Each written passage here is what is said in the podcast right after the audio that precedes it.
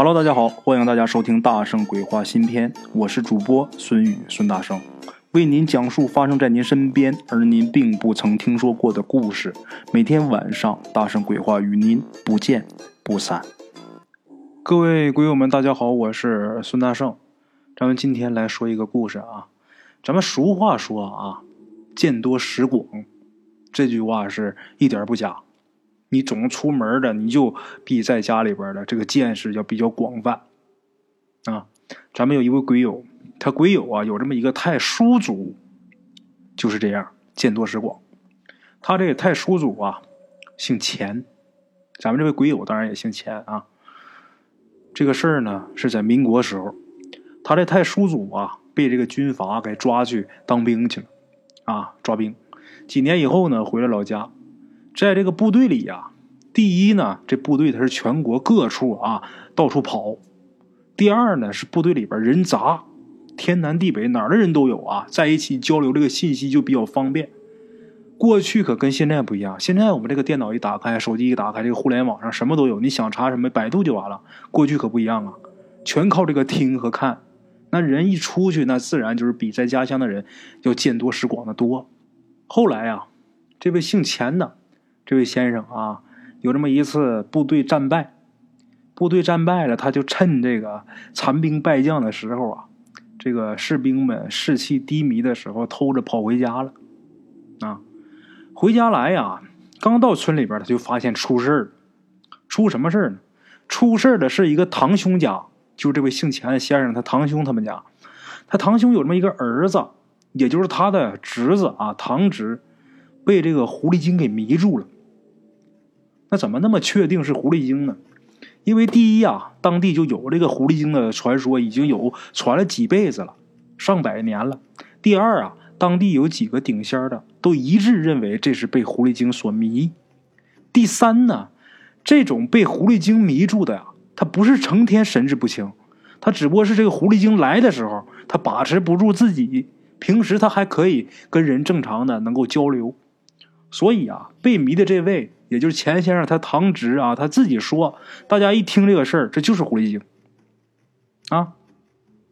这个狐狸精迷迷的是很熟套啊，跟咱们平时看的那些故事啊、电影啊差不多。怎么的呢？就是这狐狸精啊，变成美女来勾引他。不到一个月的功夫，钱先生这位堂侄瘦了得有二十多斤。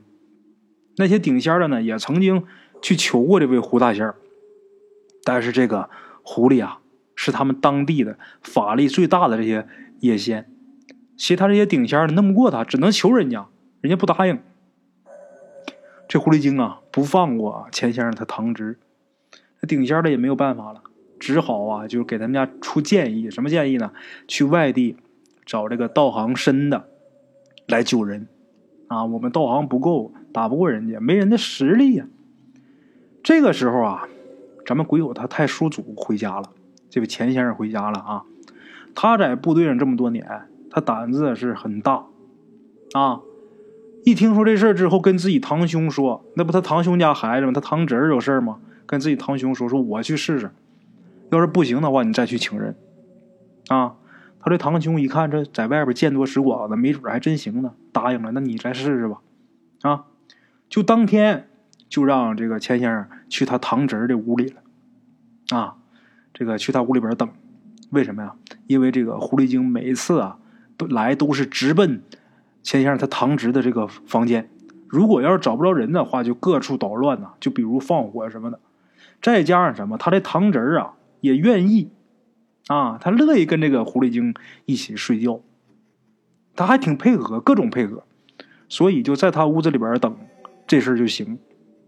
只不过呀，今天这个钱先生坐在明处，坐在他这个堂侄儿这房间里的明处，让他这个堂侄儿躲在暗处。啊，话说呀，凌晨时分，他们呢就闻着一股臭气呀，烧臭烧臭的这股气味啊。紧跟着这气味啊渐渐消失了，然后紧接着就是这门哐啷一响，啊，进来一美女。美女啊，后来对呀，这个两个人一对就是这个一叔一侄啊，两人对他俩看到的应该是同一只狐狸，但是眼中的美女却各不相同啊！啊，咱们每个人就认为什么人长得最好看，那这个美女就是什么样的啊？后来啊，大伙推测，这狐狸根本就没有变成人，只不过呀，它影响了人的这个心智啊。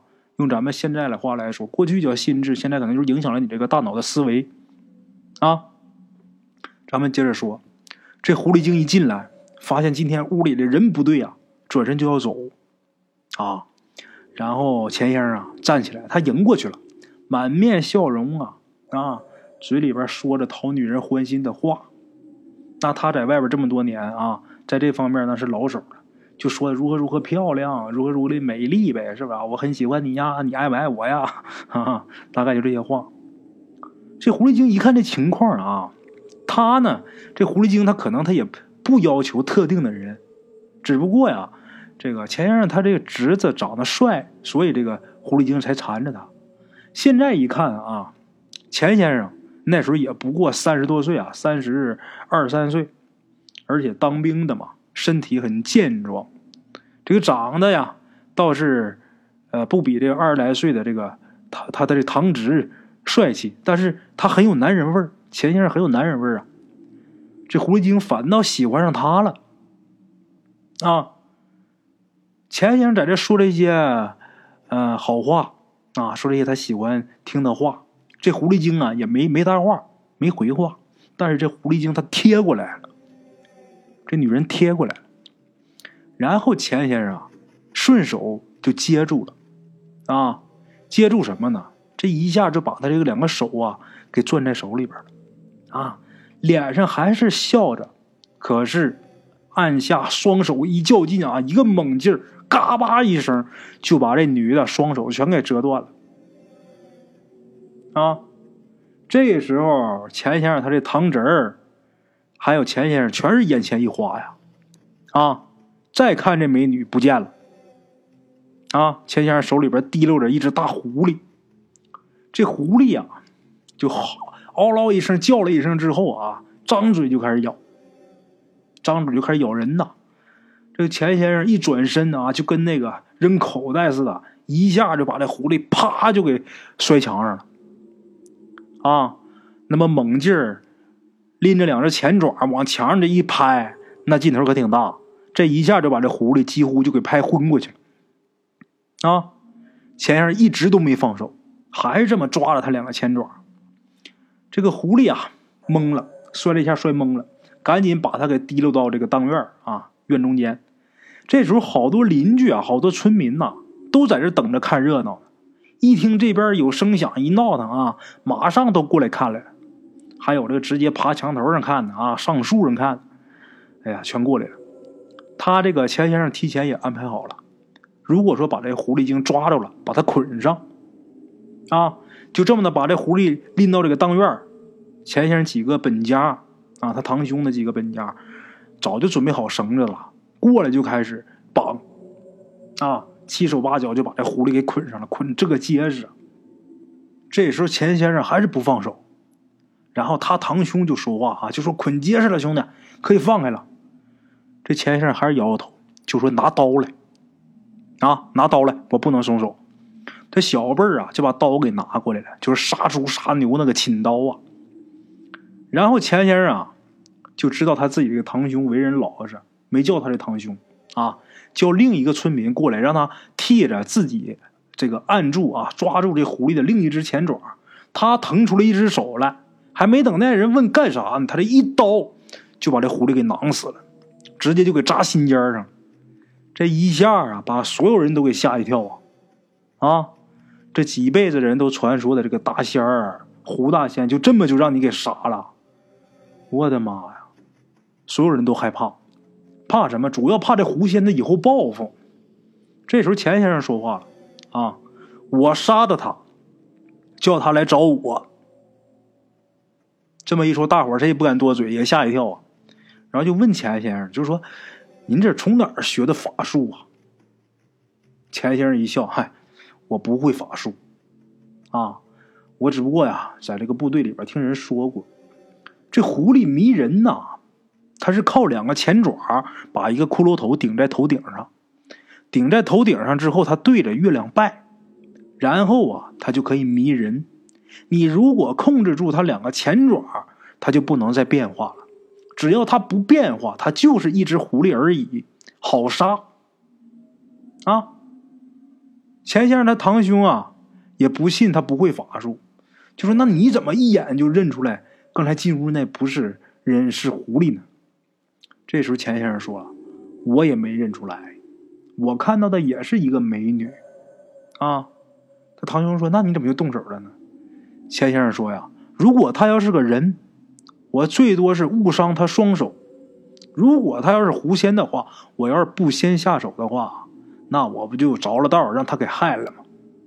啊，这么一说呀，大家才相信他不会什么法术。